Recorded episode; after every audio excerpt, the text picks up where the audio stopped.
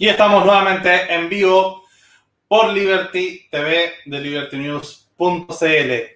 Hoy día eh, yo no voy a ser quien más hable, espero, me retan si es que no, porque vamos a hablar, ¿cierto?, sobre feminismo liberal. Eh, vamos a hablar sobre este tema que es tan importante, ¿cierto?, que ha estado tan en boga, sobre todo en marzo, eh, que finalmente siempre es un poco el mes de la mujer en cuanto está la conmemoración el 8 de marzo, ¿cierto? Y el tema renace todos los años el debate y la guerra de géneros. Así que bueno, nos acompaña co-conduciendo, ¿cierto? La gran Beatriz Sotomayor, eh, quien es redactora en jefe del canal, es psicóloga, y hoy día estamos con una invitada internacional, ¿cierto? Una amiga de Es Libertad, de Estudiantes por la Libertad. Eh, Beatriz, por favor, preséntanos a Girandis. Eh, bueno, hay una cosa fabulosa con Estudiantes de la Libertad que siempre están produciendo buenos contenidos eh, y de verdad a mí me encantan. Es una red de gente inteligente, con ganas de hacer cosas y con ganas de influir en toda Latinoamérica y es, que ya está construida, a la cual uno puede acceder para, digamos, eh, este debate de ideas. Y hoy día, con una representante desde República Dominicana, eh, voy a leer el currículum, que es bien tremendo. Es doctora en odontología, egresada de la Universidad Autónoma de Santo Domingo, con una maestría en gestión hospitalaria de la Escuela de Organización Industrial de Madrid. Actualmente es coordinadora local junior de Libertad en República Dominicana. O sea, tiene tiempo para hacer política y también para trabajar, eh, trabajar de, en odontología, que es muy complejo, lo cual lo encuentro, lo encuentro realmente increíble. Pero hoy día estamos con ella como por su labor como activista liberal, porque ella escribió un artículo eh, sobre feminismo liberal y que me pareció muy interesante y resulta que, que, eh, ¿de dónde partió esto de, de, escribir este artículo? ¿Cómo nació este interés? Hola, Girasi. Hola, mucho gusto. Muchísimas gracias por la invitación. Eh, he de decir que ustedes son los primeros que me hacen, eh, que me extienden esta invitación, es decir, que han tenido la exclusiva, porque desde la organización estamos eh, planeando una serie de actividades, pero todavía eh, nos va a tocar por turno, todavía no se han realizado, es decir, que ustedes son los primeros.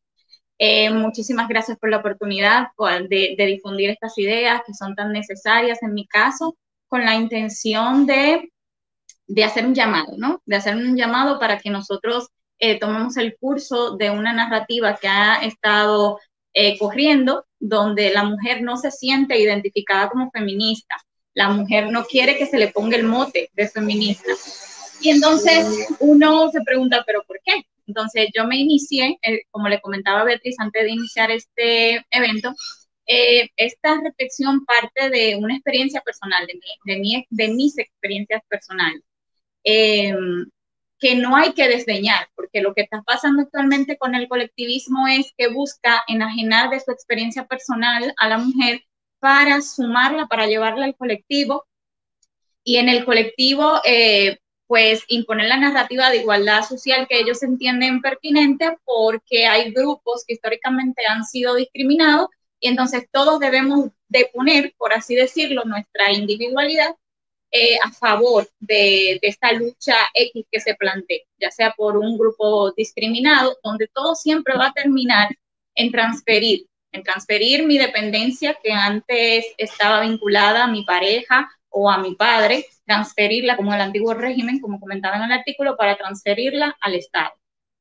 Y allá, pues, seguimos en una condición de subordinada, de como era antes en el antiguo régimen, éramos ciudadanas de segunda categoría, pues seguimos siendo a nivel, eh, en una configuración estatal, pues también ciudadanas de segunda categoría en la que el Estado es el que debe proteger, el que debe garantizar todo, el que debe proveer todo. Pero para hacer eso, tienes que igualar en condiciones materiales a la gente, lo que implica poner en desventaja comparativa a otros individuos en detrimento de otros individuos. Entonces decimos, entonces, ¿qué justicia? Entonces, ¿de qué justicia me hablas? Bien, entonces partiendo de esto, no hay que desdeñar la, la, la, la, experiencia personal de ningún individuo, porque en ella radica toda su individualidad y su dignidad humana. Es de hecho la experiencia que, que llevó a Mary Wollstonecraft a crear eh, el Tratado de Vindicación de los Derechos de la Mujer. en el que ella hizo como un análisis comparativo partiendo de su realidad y del sistema educacional de la época que, que, sí preparaba a la mujer para cortesana de los hombres, ¿no? De ahí, cortesana, entiéndase, en el siglo XVIII era una mujer que tú educabas, que tú preparabas para que sea eh, mujer tuya, para gente de élite, para gente rica, para, para políticos, para la corte.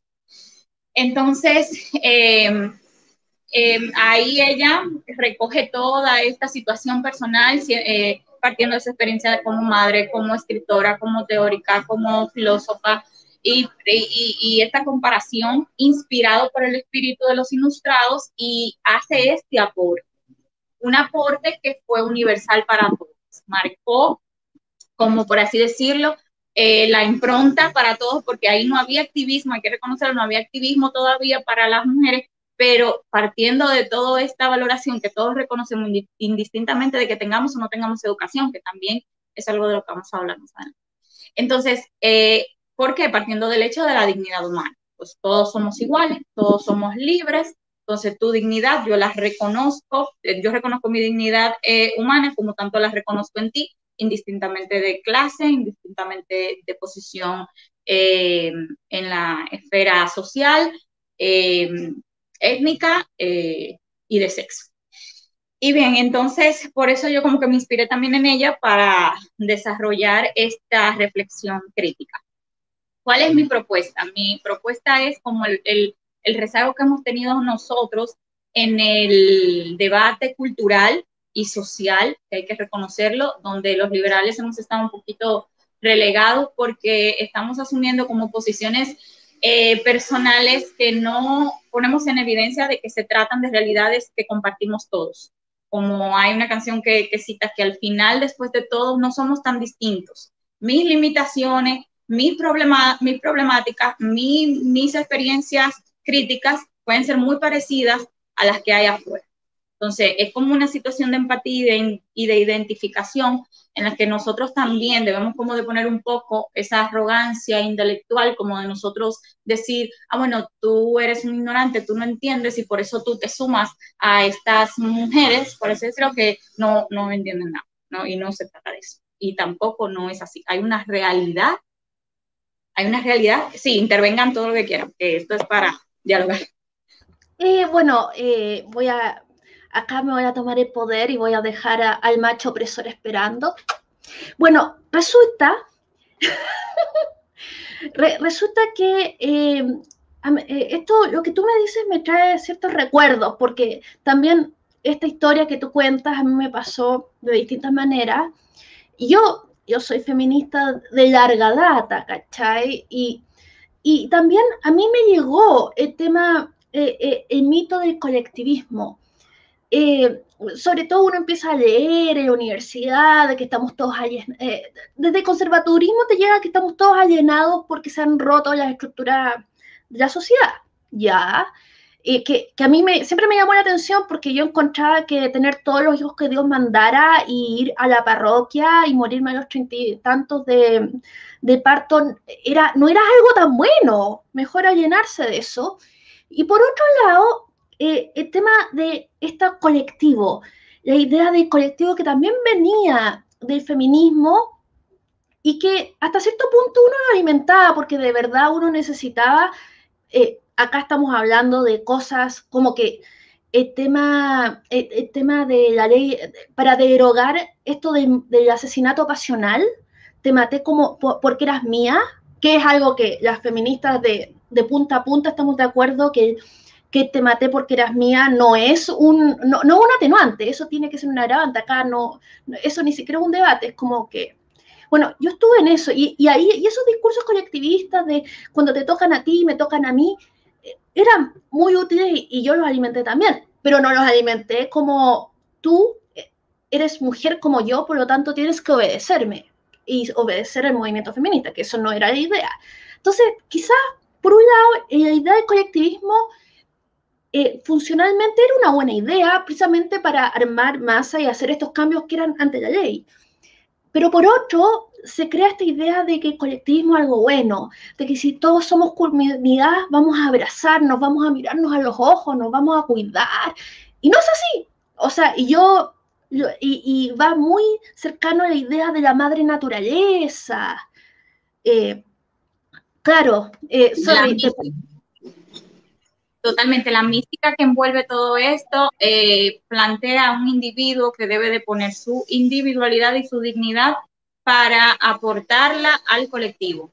Entonces, sin el colectivo yo no soy, sin el colectivo cualquier eh, intento mío por superarme como mujer, por desarrollarme como mujer, eh, es sencillamente como estigmatizado en el entorno de, la feminista liberal que quiere configurar un referente de mujer exitosa, blanca, heterosexual y de Occidente. O sea, eh, hay algo ahí que dice, no, esta quiere un protagonismo y no se puede así porque es una lucha de todas y aquí todas somos iguales. Entonces, no se trata de eso, no se trata de eso porque la liberación femenina, pues, como reconociendo el, el mismo valor en el individuo, en el hombre, es reconocer ese hecho de que tú estás provisto de una dignidad humana y que por tanto tú tienes capacidades, tienes facultades, que tú estás en todo el derecho de potencializar eh, de acuerdo a tu voluntad, de acuerdo a cómo tú entiendes que a tu provecho, que a tu beneficio personal te puede eh, dar como un desarrollo, favorecer un desarrollo personal. Y en eso no hay nada de malo, en eso no hay, no hay nada indigno, no hay nada que, que humille a nadie. Por el contrario, debería como servir de ejemplo para que otras lo puedan ver y, y dejar y salir como de esta mentalidad, de esta dialéctica de oprimido y opresor, que no hay que eh, dejar de lado la realidad, que lo que pasa es que vamos por ahí ahora. Bien, entonces, ¿qué pasaba? Que eh, hay esta crítica reactiva hacia nosotras. ¿Por qué? Porque realmente somos la feminista liberal la que tenemos la, esa llave para que el feminismo colectivista deje esa condición de subalternidad en el entorno político, porque de hecho se reconoce que el feminismo latinoamericano eh, tiene una un nivel de subordinación y de subalternidad con relación al europeo y al estadounidense. En, ese contexto como de lucha por reivindicar derechos y sus posiciones en los mercados laborales y demás. Precisamente por esto nos quieren enajenar, entonces si no me dejan ser, si no te dejan pensar, si no te dejan desarrollarte, pues tú qué vas a poder aportar. Entonces, en ese sentido, pues yo quise plantear que lejos de que esto como que desdeñe la relevancia histórica que ha tenido el feminismo liberal, que dicho sea de paso, fue el que sentó las pautas para todo lo que hay hoy en día en materia de derechos para la mujer, en materia de reivindicación de, esa, de ese valor que ella tiene, fueron las feministas liberales. Entonces, eso es muy importante que se sepa. Entonces, los dos puntos en tensión que yo presenté en el artículo, es importante que se entienda que al parecer quizás no queda claro aquí, es de ellas. De ellas como colectivistas están presentando dos puntos en tensión y no en el entorno de nosotras. A nosotras ellas nos, eh, eh, eh, nos lanzan esta crítica que yo les comenté a ustedes. Entonces, los polos que, yo, que ellas muestran son contradictorios y no facilitan esta transición de la mujer de segunda categoría a un individuo libre, una ciudadana libre. Me gustaría leérselo para que por favor me sigan y vean el nivel de contradicción.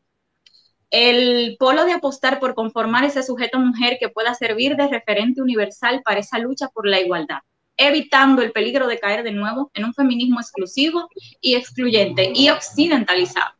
Es decir, este es el polo que permite invocar al sujeto político universal a las mujeres y el otro polo, el polo de resistir a cualquier representación universalista por contradecir el mismo espíritu de los movimientos de mujeres, quienes en sus luchas visibilizan experiencias muy diferentes y difícilmente unificadas en la enunciación de un sujeto único. Es decir, en e, este es el polo que, que impide invocar un sujeto político universal. A ver, por un lado, dicen que hay un polo que apuesta por conformar un sujeto mujer que sirva de referente pero luego te dicen que hay un polo que resiste a cualquier representación universalista porque contradice el espíritu del feminismo, que es como que nos liberemos todas y que todas en correlación al hombre seamos iguales en materia de derechos y demás.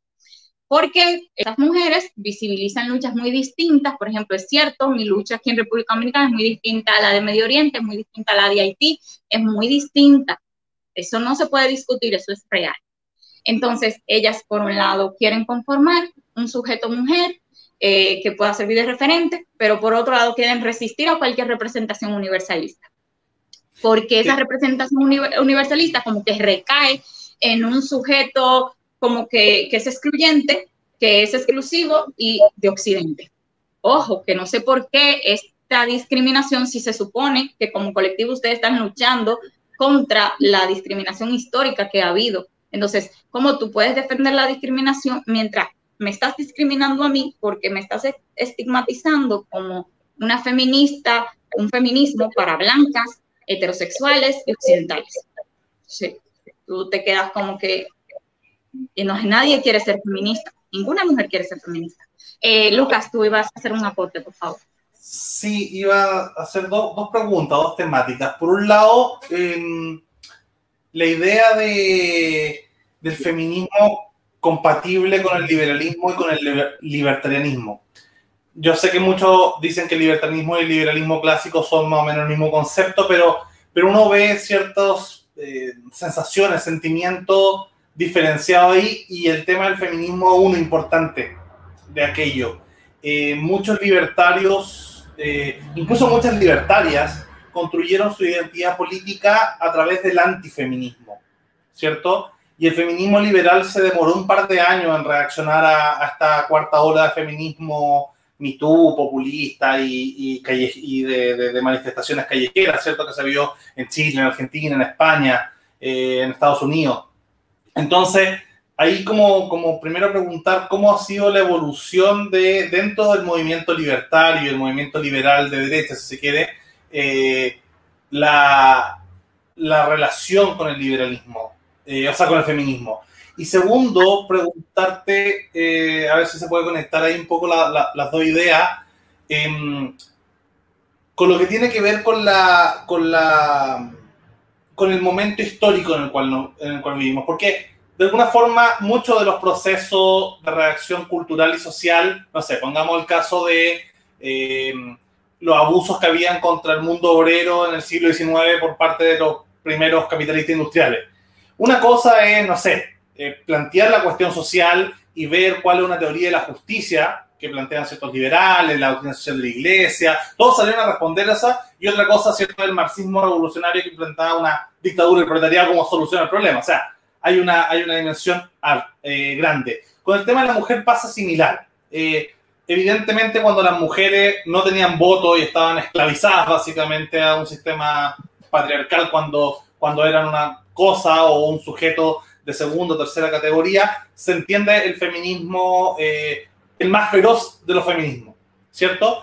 Pero hoy día, donde la mayoría de los países occidentales sobre todo los más desarrollados van teniendo situaciones jurídicas, culturales y legales similares, aunque todavía exista el sexismo, me gusta hablar más de sexismo que de machismo o embrismo o como sea cualquier apelativo de superioridad de género, mientras existe un sexismo yo entiendo que hay un feminismo que plantea una tesis cultural. Ahora bien, se le metió por los palos de los 80, 90, 2000, ¿cierto? El tema de la causa LGBT y la causa trans y no binarios y un montón de temáticas que eh, ponen en cuestión la idea, ¿cierto?, de este feminismo, a tal punto que las feministas más radicales hoy día han quedado como una especie de ultraderechista, las TERF, ¿cierto?, las feministas radicales trans excluyentes, eh, quedan como una especie de, no sé, de nacional bolchevique, de stalinistas, por así decirlo, del feminismo. Entonces, es interesante justamente eh, el tema de lo LGBT que tuvo una estrategia mucho más similar al liberalismo en cuanto a su integración que el mundo feminismo que se, el mundo feminista que se pareció feminista en, su conjunto que se parecía más a la estrategia de la izquierda radical marxista. Eh, esas dos preguntas libertarianismo con feminismo y tu visión de feminista liberal con eh, con el tema LGBT ajá a ver si ponemos nuevamente en contexto qué sucede mi postura, de la cual quiero partir precisamente para abrir este debate, es desde la clásica, ¿no? Aquí yo lo que trato de reivindicar es la dignidad humana que eh, desde, la, desde la primera ola eh, partimos. Es decir, se dijo, la mujer es un ser humano, igual que el hombre, por tanto está provista de dignidad, de libertades y que deben ser reconocidas a través del contrato social. Eh, como tú hablaste, tú hablaste de algo muy importante, contexto. Por eso la propuesta que quiero hacer aquí es narrativa, de una nueva narración, porque el tema aquí está siendo cultural. Entonces, la cultura, como la gente se sigue relacionando a nivel cultural, eh, a través de la heredad de este comportamiento primitivo, eh, está dando relaciones sociales que mantienen, que generan una dinámica que mantienen a la mujer en una condición de subordinada. Me recuerda mucho la, una, una frase, no recuerdo, una colectivista, pero ella decía, la mujer es el proletario del proletariado. La mujer también es la subordinada de los subordinados. Entonces tú dices, oye, no hay suerte, porque tú, tú, ves que la condición es que te transfieren de un nivel de subordinación a otra, como que si tu dignidad humana como individuo está depuesta, nadie habla de eso. Entonces, parto de esta, de esta reflexión para como que volvamos al origen. A veces yo digo que cuando uno está confundido, cuando uno está perdido, cuando uno no entiende nada, que todo se mezcla, es bueno como volver al origen, eh, ver qué pasó ahí, ver qué, qué situación, qué impasse eh, social sucedió, histórico o hasta personal, que cambió todo de la noche a la mañana. Y como tú hablabas de contexto, de contexto, hablabas de la condición laboral que vivían las mujeres antes, que hay que reconocerlo. Por eso es que yo digo, hay que asumir una posición, como decía Hayek, de humildad intelectual. Hay que ver la realidad tal cual es, describirla tal cual es, así descarnada. Y esas mujeres estaban en una condición de explotación laboral con relación incluso a otras mujeres que ya tenían el derecho al sufragio, que ya estaban en una condición mejor porque provenían de una clase social privilegiada, ¿verdad? Eh, eh, origen del antiguo régimen. Entonces, ellas mm, no se veían reflejadas en esta realidad de las mujeres que obreras que durante las guerras mundiales fueron ellas las que ocuparon los puestos de labor. Y eso configuró un escenario muy importante en la historia, hay que reconocerlo, porque eh, estamos hablando de miles de mujeres eh, afuera sacando la cara por su familia, trabajando, que es un valor muy importante, porque no se cayó la economía, porque esas mujeres estaban ahí trabajando. Entonces, eh, es asumir como esta postura crítica, porque ahora vamos como al discurso normativo, pero es de saber de, de cómo estábamos, de entender nuestro contexto. Entonces, creo como que esta misma situación de la mujer, cómo identificarse con otras luchas de la comunidad LTV, de los negros, de, todo, no es muy distinta a nosotros los liberales, porque para nosotros pues no, no hay que tú eres negro, yo soy blanca, tú eres pobre, yo soy rico, a nosotros eso no nos importa, tú tienes una dignidad humana igualita a la mía. Lo que tenemos que ver aquí es cómo se están configurando las relaciones sociales que conducen a relaciones de poder que están configurando nuevamente una dinámica de oprimidos y opresores. Entonces, es donde yo digo, nosotros ahí nos hemos dejado ganar la batalla. Ah, Lucas, perdón. Eh, sí. Es que justamente a raíz de lo, último que mencionaste, lo, lo planteaba por lo siguiente, porque de alguna manera llevar una, dos, tres, cuatro horas de feminismo que ha logrado eh, poner ciertas temáticas por cada ola que, las primeras parecen infinitamente justas, después las, las, siguientes pueden ser más cuestionables, más debatibles, pero, pero muchas de estas eh, peticiones parecen justas. Me hace pensar que lo que decías tú, ¿cierto? Esta igualdad en cuanto a la dignidad de los individuos, ¿cierto? De igualdad ante la ley y de igualdad cultural, de igualdad de trato, indistintamente de nuestra concepciones biopolíticas, si mujer, blanco, hombre, negro, eh, occidental, oriental, etcétera, ¿cierto? Eh, me hace pensar en un siguiente paso, en un siguiente paso, no sé si una quinta ola, ¿cierto? Eh, que, que, que, conecte más bien el feminismo liberal quizás con el feminismo queer en cuanto la idea de la eliminación estatal de la distinción de género. Eh, en su momento, ¿cierto? Los estados tenían registro de cuál era tu religión, si tú eras católico o eras protestante. De hecho, el liberalismo nace en esa batalla. Finalmente, con la paz de Westfalia, ¿cierto? En, en, 1648 dijeron como, oye, ¿sabes qué? La, religión del rey, la, religión del súbdito ya se desconecta, o sea, cada uno tiene la que quiera, ¿cierto? No, no, no tienes por qué ser la misma de tu gobernante. Eh, me pasa, conecto ahí un poco con esta idea del género, o sea, eh, el Estado no tiene por qué decir tener un registro oficial, ¿cierto? De si tú eres hombre o mujer. Eh, y si es que nosotros diéramos un paso, o sea, salir a jugar hacia adelante con, con este tema, ¿cierto? No, no empezar a responderle a lo, a lo, al feminismo radical, que si no, que si las cuotas, mira, salgamos a jugar para adelante, se elimina el género, eliminamos cualquier forma de sexismo de la ley, ¿cierto? Y para las cosas médicas, bueno, la, las personas con útero y las personas que no tengan útero, bueno, se, verán cosas como para lo puntual, para lo justificado, para temas, no sé, mm, censitarios que tengan que ver con políticas públicas de salud, pero más allá de eso no debería haber una particular distinción. Y como libertarios o liberales quizás teníamos que plantear que el Estado salga del género, que el Estado se retire de tener registro y andar discriminando con cualquier tipo de ley sexista. Y con eso nos ahorramos el tema del matrimonio del mismo sexo, nos ahorramos el tema de la identidad de género, nos ahorramos el tema de las cuotas, nos ahorramos casi todas las leyes sexistas.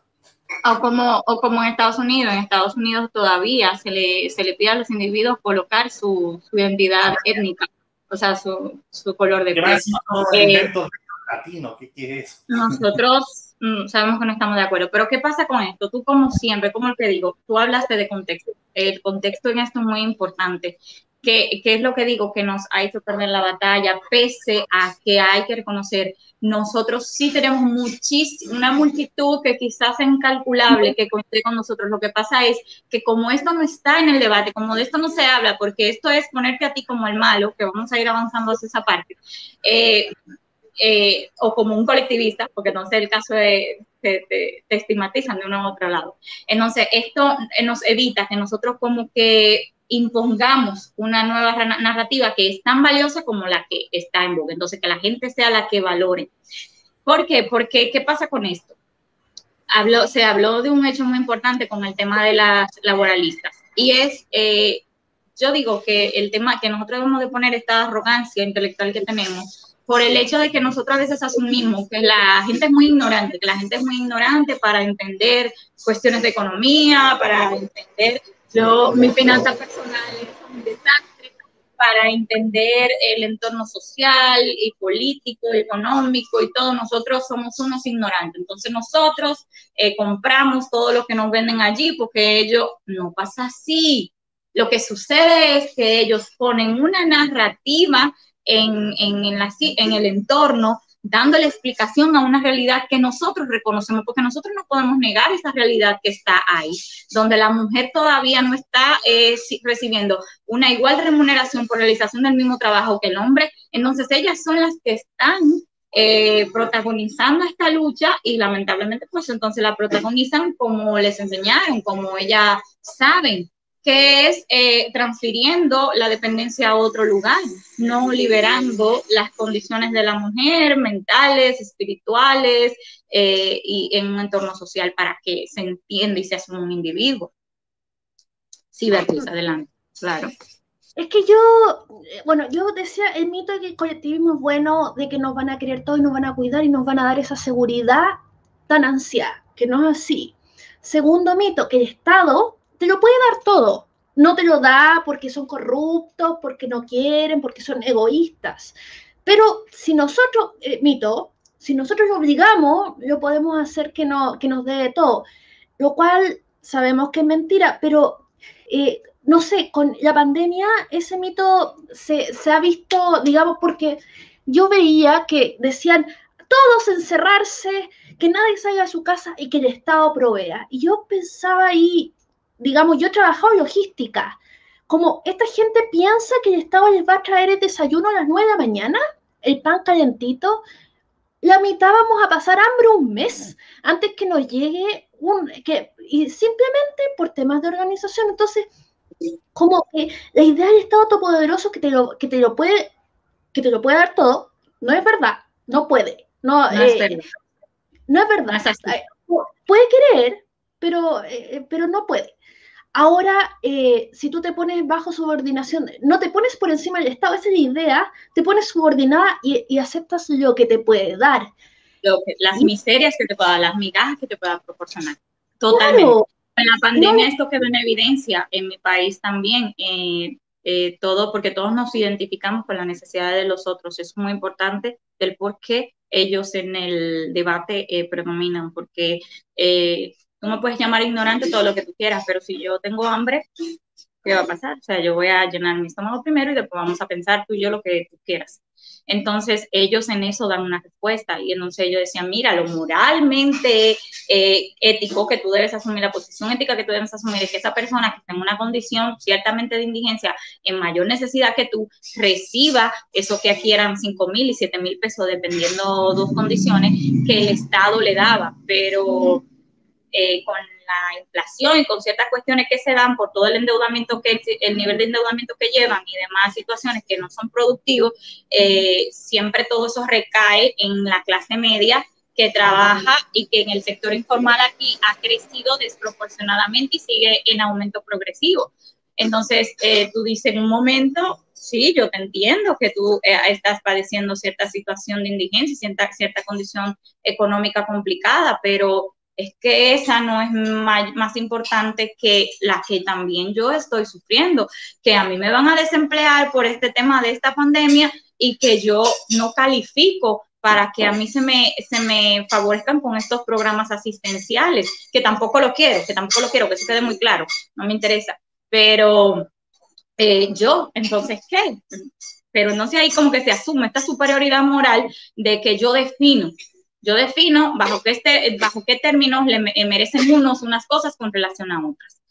Y es ahí como que también vamos a hablar del debate que tenemos nosotros internos los liberales con el tema de la remuneración. Yo estoy de acuerdo, yo estoy de acuerdo con la postura eh, que asumimos en cuanto a como Hayek ya determinó cuando estaba todo este drama de la justicia social, él dice, bueno, sí, hay un tema con relación al mercado laboral. Lo justo es que por realización del mismo trabajo se reciba la misma paga. Eso es lo justo y eso no está dejando eh, el derecho de nadie. Sencillamente está hablando de, que si yo trabajo igual que tú, yo merezco esa misma remuneración igual que tú. No tengo ninguna objeción con relación a eso. Lo que vuelvo y digo es que nosotros estamos llevando un debate con las armas del enemigo y estamos perdiendo porque ahí nosotros somos los malos y paso a explicarme por qué.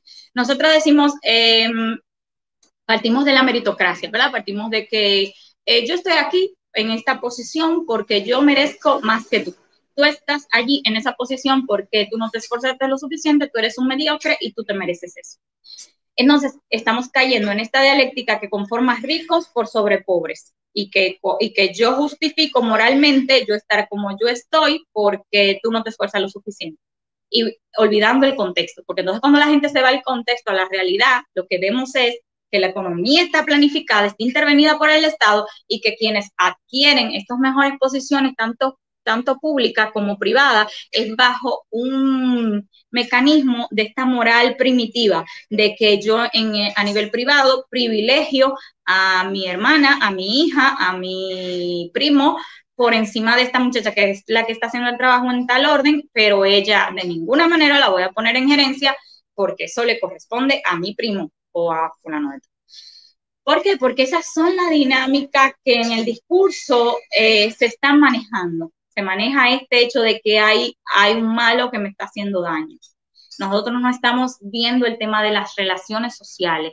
Y como nosotros no le estamos eh, interviniendo desde la dignidad humana de cada quien, eh, nosotros nos estamos erigiendo como jueces morales, que no está mal, pero que utilizan el que predomina, el que predomina el discurso, que es la temática esta dialéctica del opresor oprimido, y nosotros perdemos porque aquí nosotros somos los malos. Entonces, eh, la propuesta que yo quiero hacer eh, en el artículo que traté de hacer, que no sé si quedó clara, pero aquí es lo que intento hacer con ustedes, que quede clara, es que nosotros debemos reparadigmatizar el tema. Ellos dicen que esto se trata de oprimir contra opresores, cuando lo que se están tratando de relaciones en la sociedad que están configurando un sistema político en el que unos están centralizando el poder bajo ese discurso de ellos de procurar igualdad social y justicia social que ponen desventaja comparativa a mí como un individuo corriente, común y corriente, y entonces los está poniendo a ellos por encima con una autoridad, una superioridad moral que nadie sabe quién se la otorgó, porque es justa. ¿Por qué? Porque nosotros estamos llevando este debate con las armas de ellos. Nosotros no estamos hablando de la dignidad. Sí, Lucas. Eh, un poco preguntarte para los que no, no, sepan y que nos puedan estar viendo en este momento eh, o nos vean después, preguntarte sobre, esta, sobre este artículo en esta revista, preguntarte un poco sobre, sobre esta revista, sobre Amagi, ¿cierto? Eh, sobre el proyecto también que tienen ustedes desde, desde, Estudiantes por la Libertad, un poco para que le cuenten a, la gente, para que la vea, para que se metan en la revista, para que se metan a la página, para que lean tu artículo y el de los demás Cuéntanos un poco sobre, sobre el proyecto.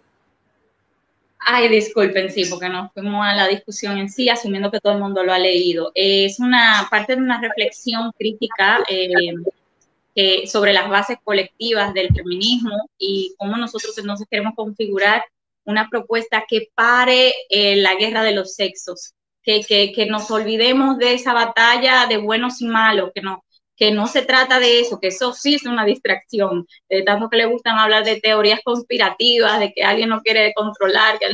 Esta temática, que es la que está mediando el debate de que ellos son los malos, nosotros, ellos son los buenos, nosotros somos los malos, es lo que nos hace perder siempre porque eh, se está obviando aquí todo el tema de la dignidad humana del individuo, que es la misma indistintamente del sexo que tenga, eh, el color de piel y, las preferencias sexuales que tenga. Entonces, em, se hizo esta propuesta de la revista en la que expongamos mitos que se han extendido ampliamente desde el feminismo, desde el ambientalismo y desde, son tres tópicos, que y pobreza.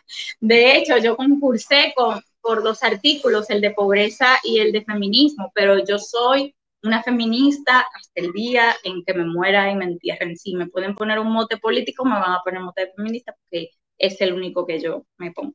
Entonces, ese fue el que eligieron, eh, pero el de pobreza trata también este, es este tema de este discurso de la igualdad social y cómo nos envuelven con este tema.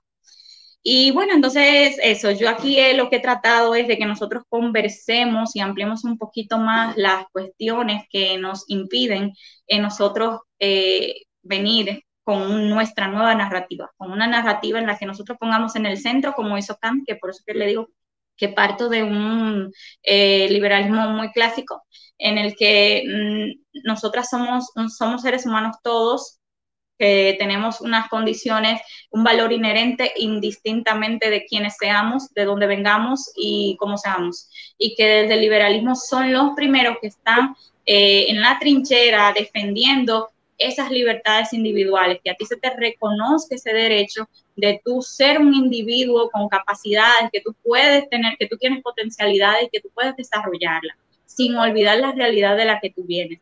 Pero, pero entonces ellas tratan de diseñar todo esto precisamente por eso, porque eso empatiza también con el individuo. El individuo reconoce cuando ha tenido un nivel de ascensión, de venir de un lugar de pobreza eh, realmente sumamente que nadie eligió, muy deplorable, y emerger como una figura eh, política, le digo yo, artística o de cualquier y eso solo lo favorece un entorno capitalista, no uno en el que la economía esté centralizada y planificada en el Estado. Eso nunca sucede ahí porque eh, no producen nada. Sencillamente lo que eh, plantean es quitarle al que busca de una manera u otra sobresalir, hacer de tripas corazón para desarrollarse, quitarle más impuestos a esa persona para ponerlo en un entorno social, justificarlo justificarlo, que van a entornos sociales más desfavorecidos. Resultado, que fue lo que planteé en el, tema de pobreza, la desigualdad latinoamericana es mayor en muchísimos aspectos que hasta la que sucede en África.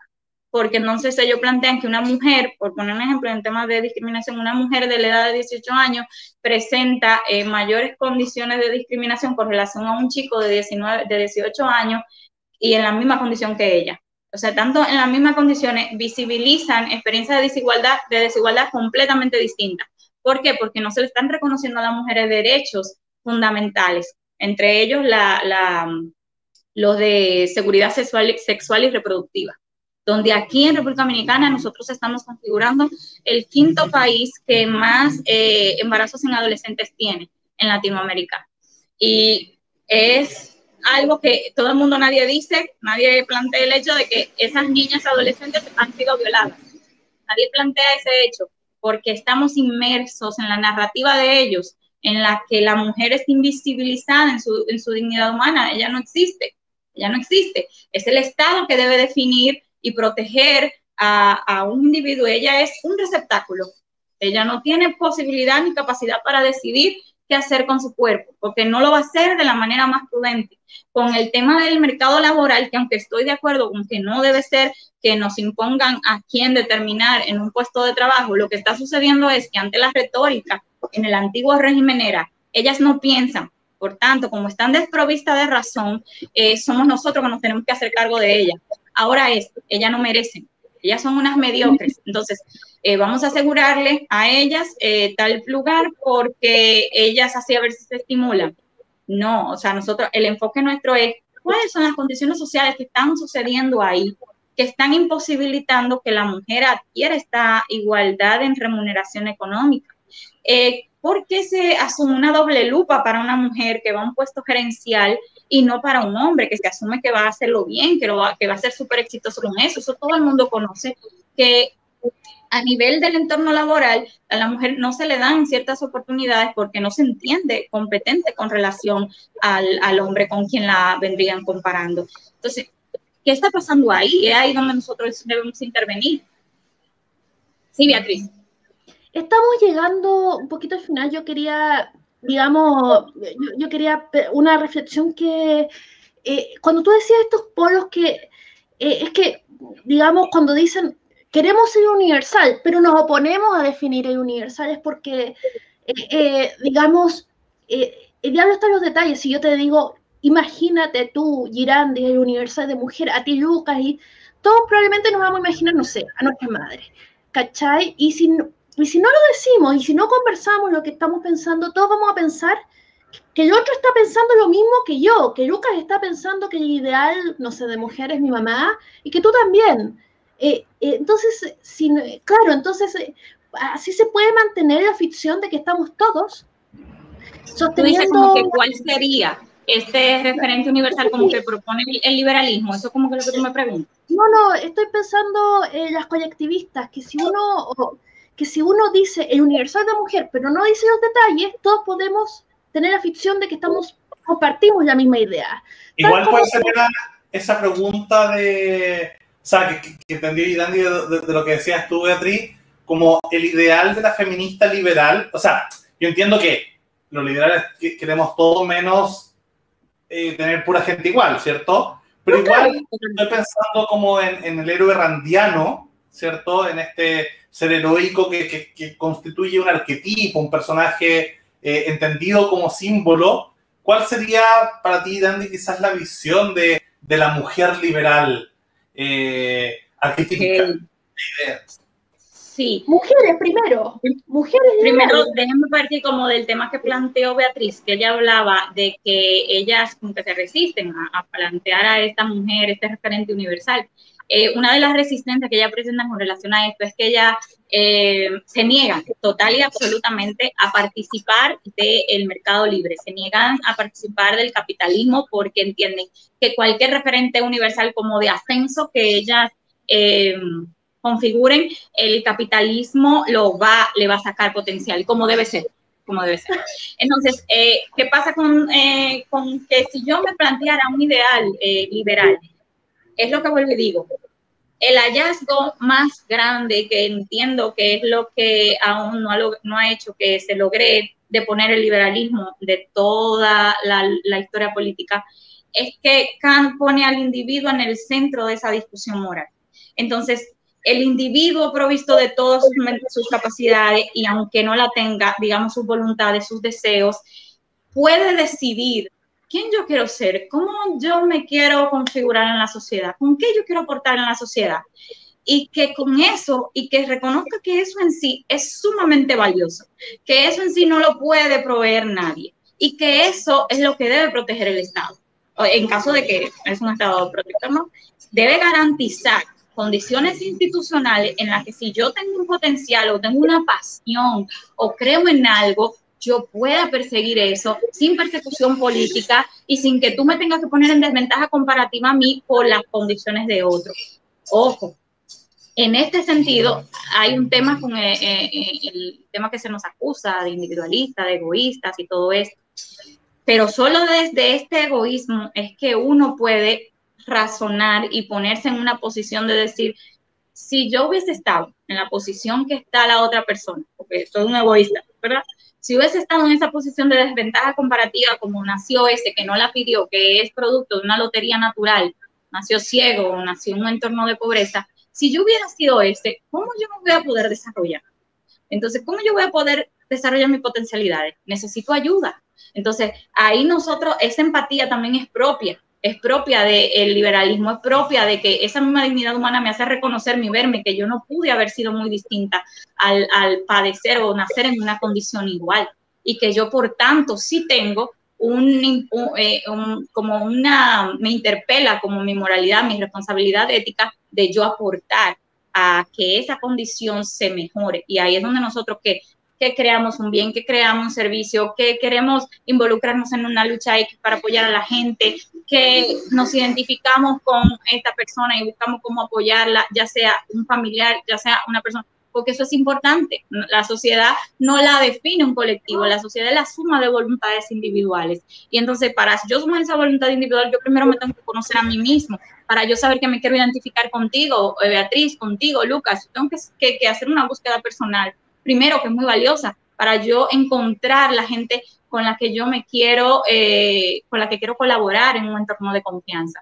Y eso es, ha sido la conquista que nadie ha podido superar en el liberalismo. Y por lo que quieren imponer esta discusión los conservadores y los, eh, y los colectivistas a la izquierda para crear esta misma suerte, esta misma dinámica de enemigos.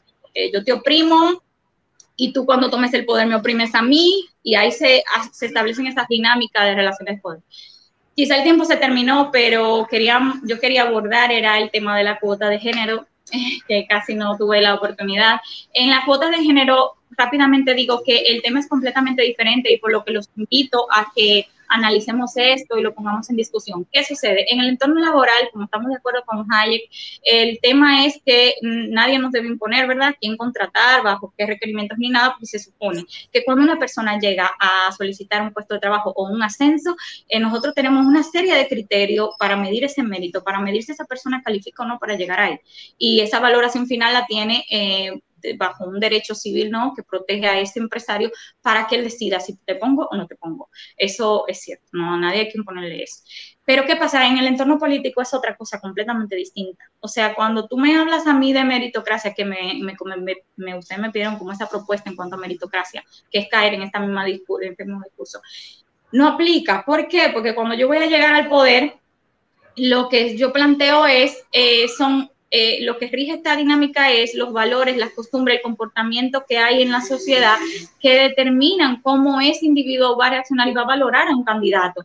Lo ideal sería que eh, en lugar de nosotros pensar que ese candidato me gusta, nosotros valoráramos su propuesta, cómo va a ser eso, cómo va a materializar ese nirvana que nos está prometiendo. Pero la realidad no pasa así, por el mismo tema de que el individuo primero va a tirar a su necesidad a lo que la voluntad dice le, debe, eh, va a satisfacer su necesidad.